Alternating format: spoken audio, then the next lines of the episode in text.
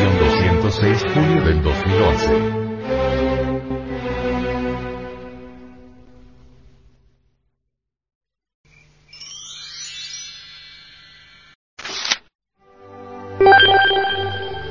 Construyendo moléculas. Fórmula de cinco puntos que resuelve el problema del origen de la vida. Sería un absurdo buscar el origen de la vida exclusivamente en la región tridimensional. N. Dubos ha dicho.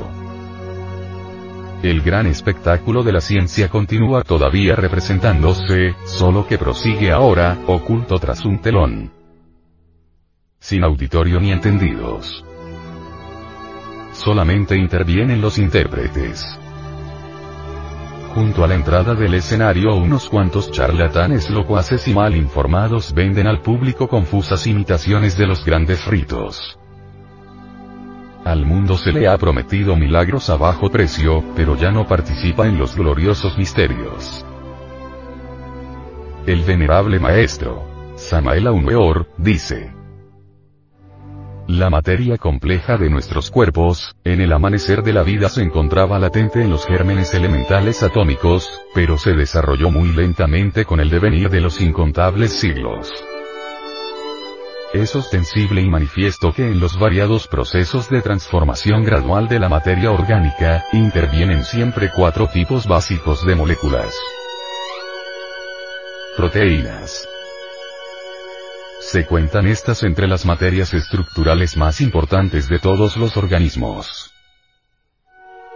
Es evidente que en forma de enzimas sirven concretamente como catalizadores específicos, sin los cuales las reacciones químicas vitales se desarrollarían muy lentamente o no lo harían en absoluto.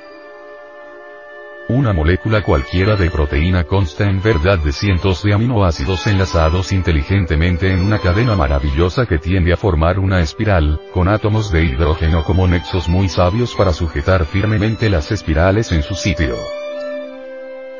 Se nos ha dicho que aunque se conocen muy bien unos 80 aminoácidos, solo 20 intervienen en la elaboración de las proteínas al igual que las 28 letras del alfabeto, pueden disponerse formando infinitas combinaciones que expresan claramente sus funciones.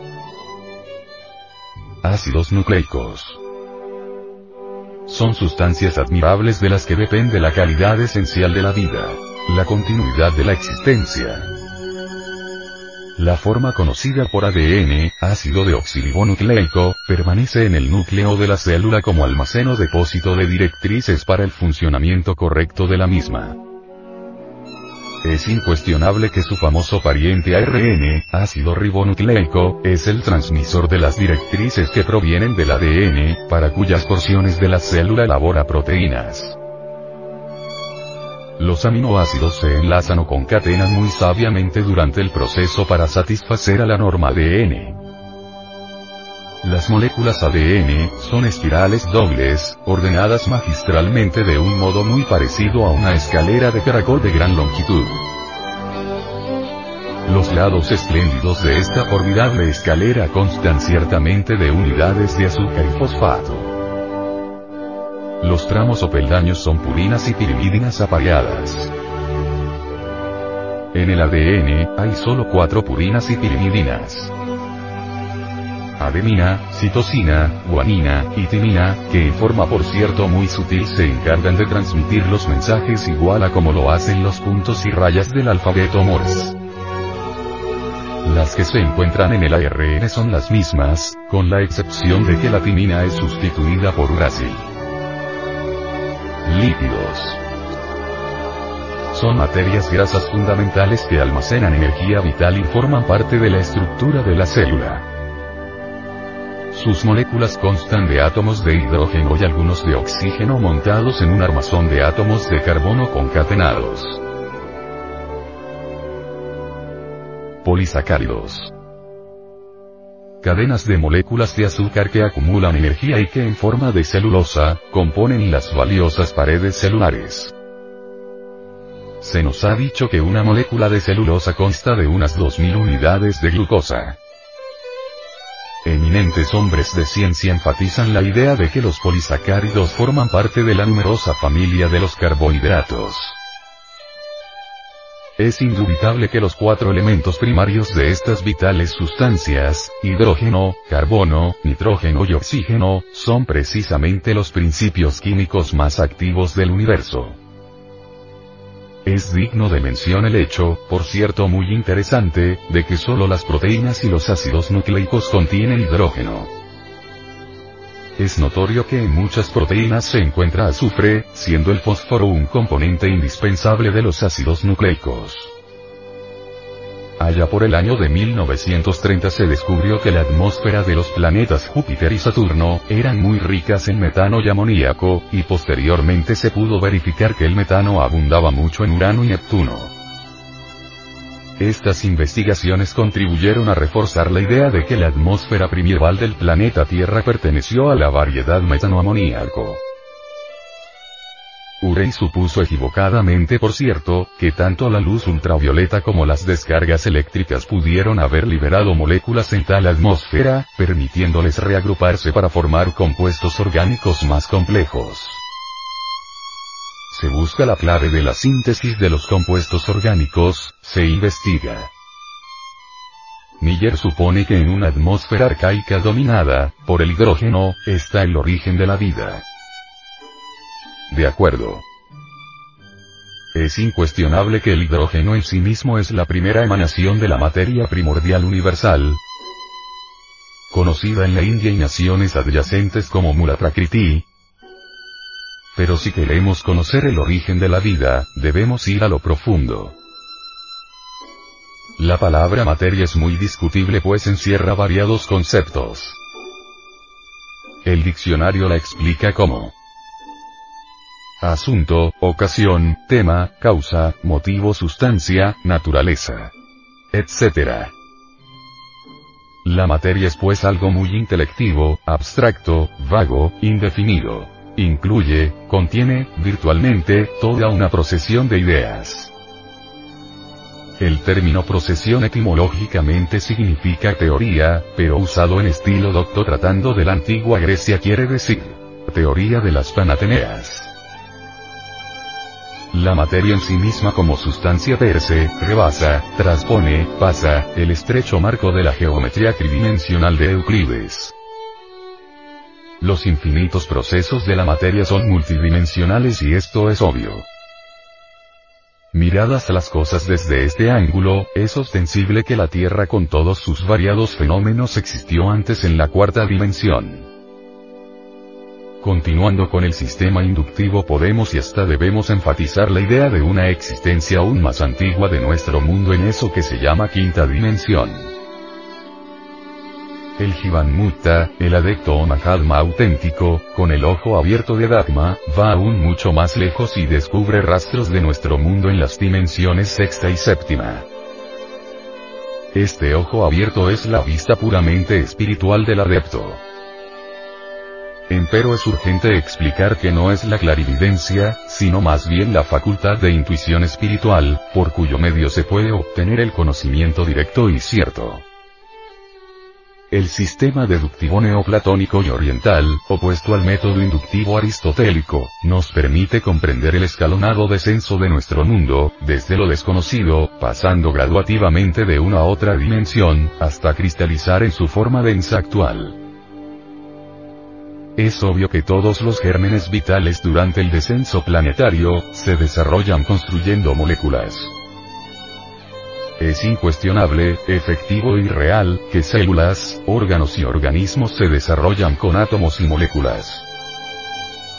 Dentro de cualquier germen viviente opera la energía cósmica en tres modos. Centrifugo. Centrípeto. Neutro.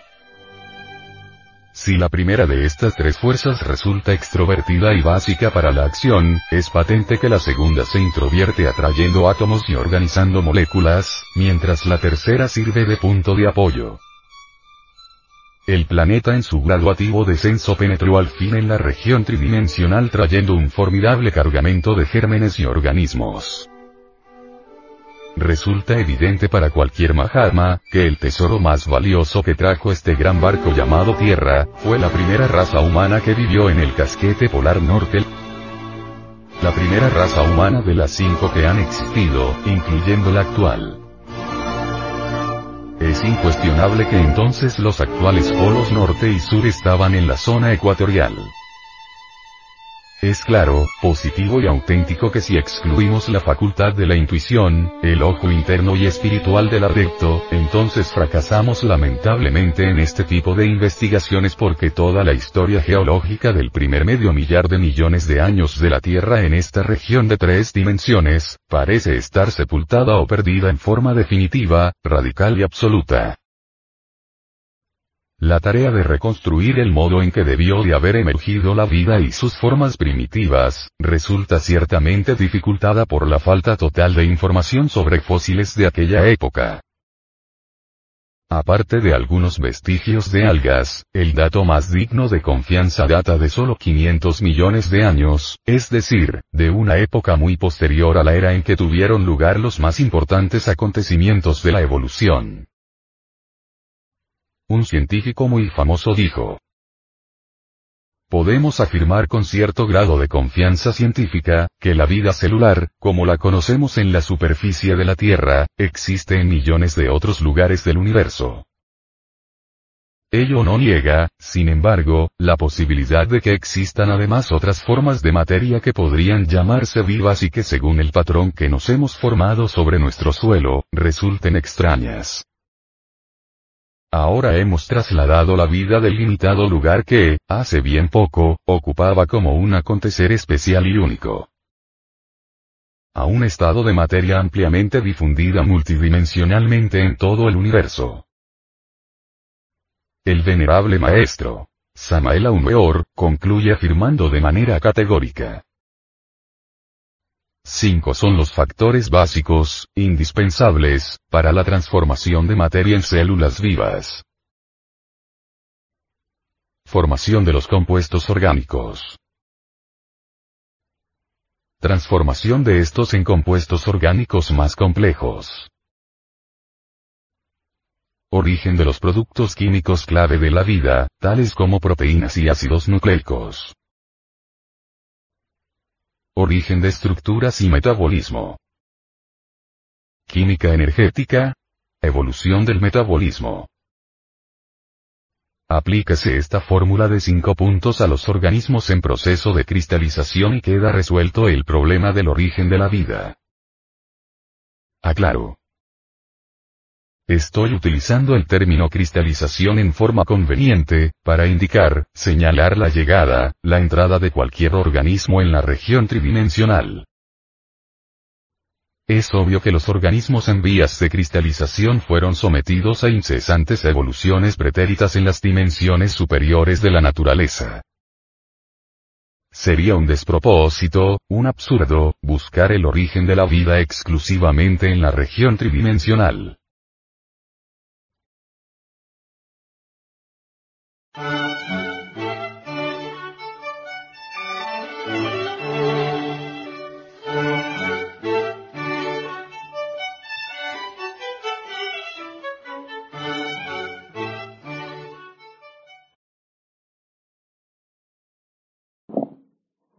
del temario que usted está tratando, doctor, eh, hay un punto que trata acerca del desarrollo de los chakras. ¿Qué hay de eso? Chakras o centros magnéticos del hombre son muy importantes. Obviamente existen siete fundamentales en la espina dorsal. Despertarlos es cuestión sexual.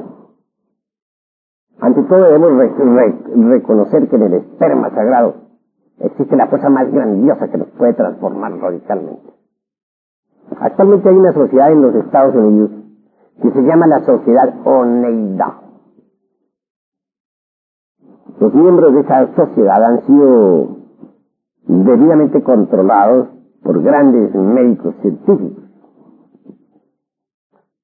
Ningún varón allí cometería el error jamás de eyacular el ens semen, es decir, la entidad del semen, del semen. El contacto sexual de todas las parejas controladas por la sociedad de medio de los Estados Unidos de Norteamérica. Permite que haya conexión del yin y pero jamás eyaculación del ente. Y en nombre de la verdad se ha investigado el organismo de cada uno de los individuos sometidos a experimento que ha tenido mejorías extraordinarias. Individuos viejos, enfermos, ahora gozan de una gran salud gracias a la transmutación. Cuando eh, no se derrama el ens semis, dentro del cual está contenido el ens como dijera para hacer eso, entonces el esperma sagrado se convierte en energía creadora.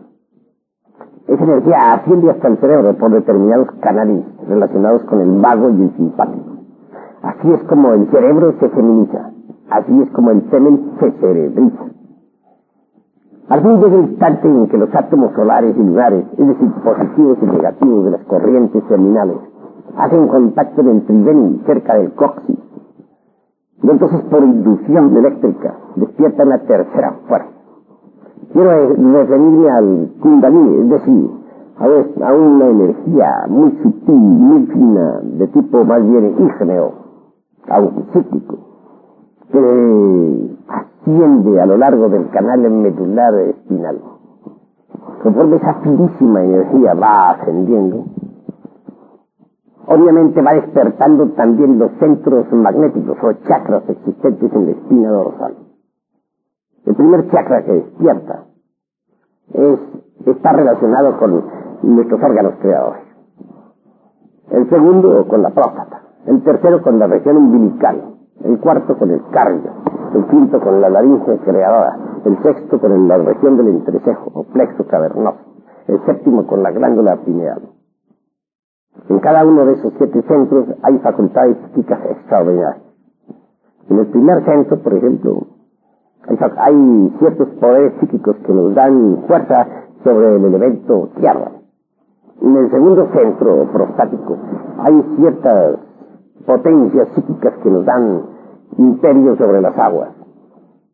En el tercer centro, situado a la altura del ombligo, existen poderes que despertados nos dan imperio sobre el fuego. En el cuarto centro adquirimos nosotros poder sobre el, aire. En el quinto adquirimos en la claria audiencia o capacidad para oír en el ultra de todas las cosas. En el sexto adquirimos la, el, desarrollo de la clarividencia que nos permite ver en el ultra del universo. Y en el séptimo centro, relacionado con la glándula pineal, adquirimos el poder de la polividencia, que nos confiere facultades relacionadas con las distintas dimensiones de la naturaleza y del cosmos. Obviamente, solo mediante la transmutación de la energía creadora es posible lograr tales poderes. Y se pueden lograr. Pero hay que transmutar el esperma sagrado de energía creadora y sublimar definitivamente la libido sexual. Muchos podrían objetar contra la, transmutación de la libido sexual preconizada por Simon Freud en su psicoanálisis y por los científicos de la sociedad Oneida, etc. Pero aquellos que ya nos hemos acostumbrado a la transmutación de la libido sexual, sabemos que es benéfica en realidad de verdad, porque aumenta el potencial vital en el organismo humano.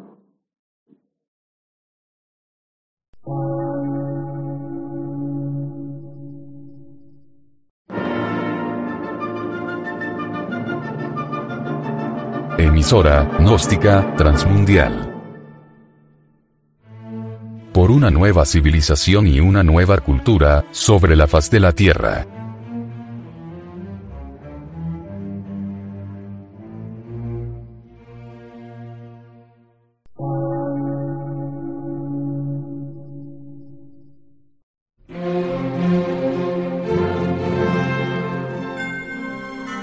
medio de radiodifusión científico, artístico, místico y filosófico de la Asociación Colombiana de Centros de Estudios Gnósticos, Antropológicos, Psicológicos y Culturales. AC.